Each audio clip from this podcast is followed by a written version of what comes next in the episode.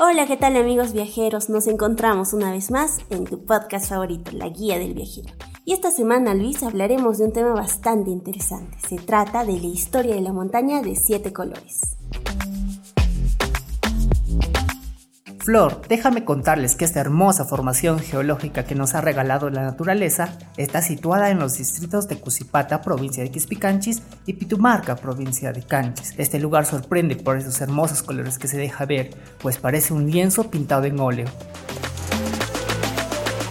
Recordemos, Luis, queridos amigos viajeros, que la montaña de siete colores años atrás era un glaciar y como consecuencia del calentamiento global tenemos el desglaciamiento y a la actualidad podemos ver y observar a la gran y maravillosa montaña de siete colores.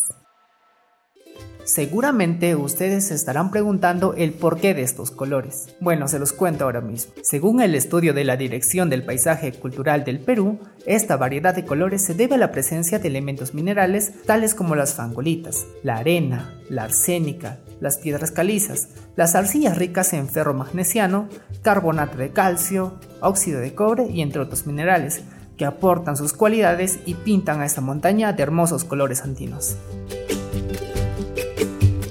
Como indicas Luis, la mezcla de todos estos colores va a dar una vista bastante agradable a la montaña de siete colores. Por ejemplo, podemos ver los colores rojo, amarillo, morado, verde, rosado y entre otras variaciones que le dan esa pintoresca vista.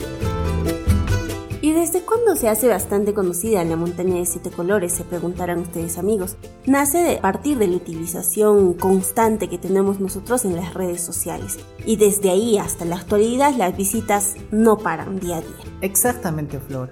Y es que este lugar se ha convertido en el favorito de muchos, pues le hace la competencia directamente a la de Machu Picchu, ya que este es el segundo destino turístico más visitado en la región del Cusco.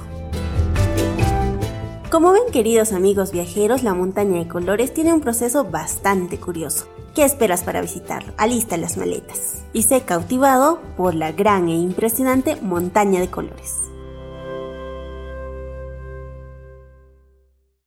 Bien Luis, queridos amigos viajeros, hemos llegado al final de nuestro podcast. No olvides seguirnos en nuestras redes sociales y visitar nuestro perfil.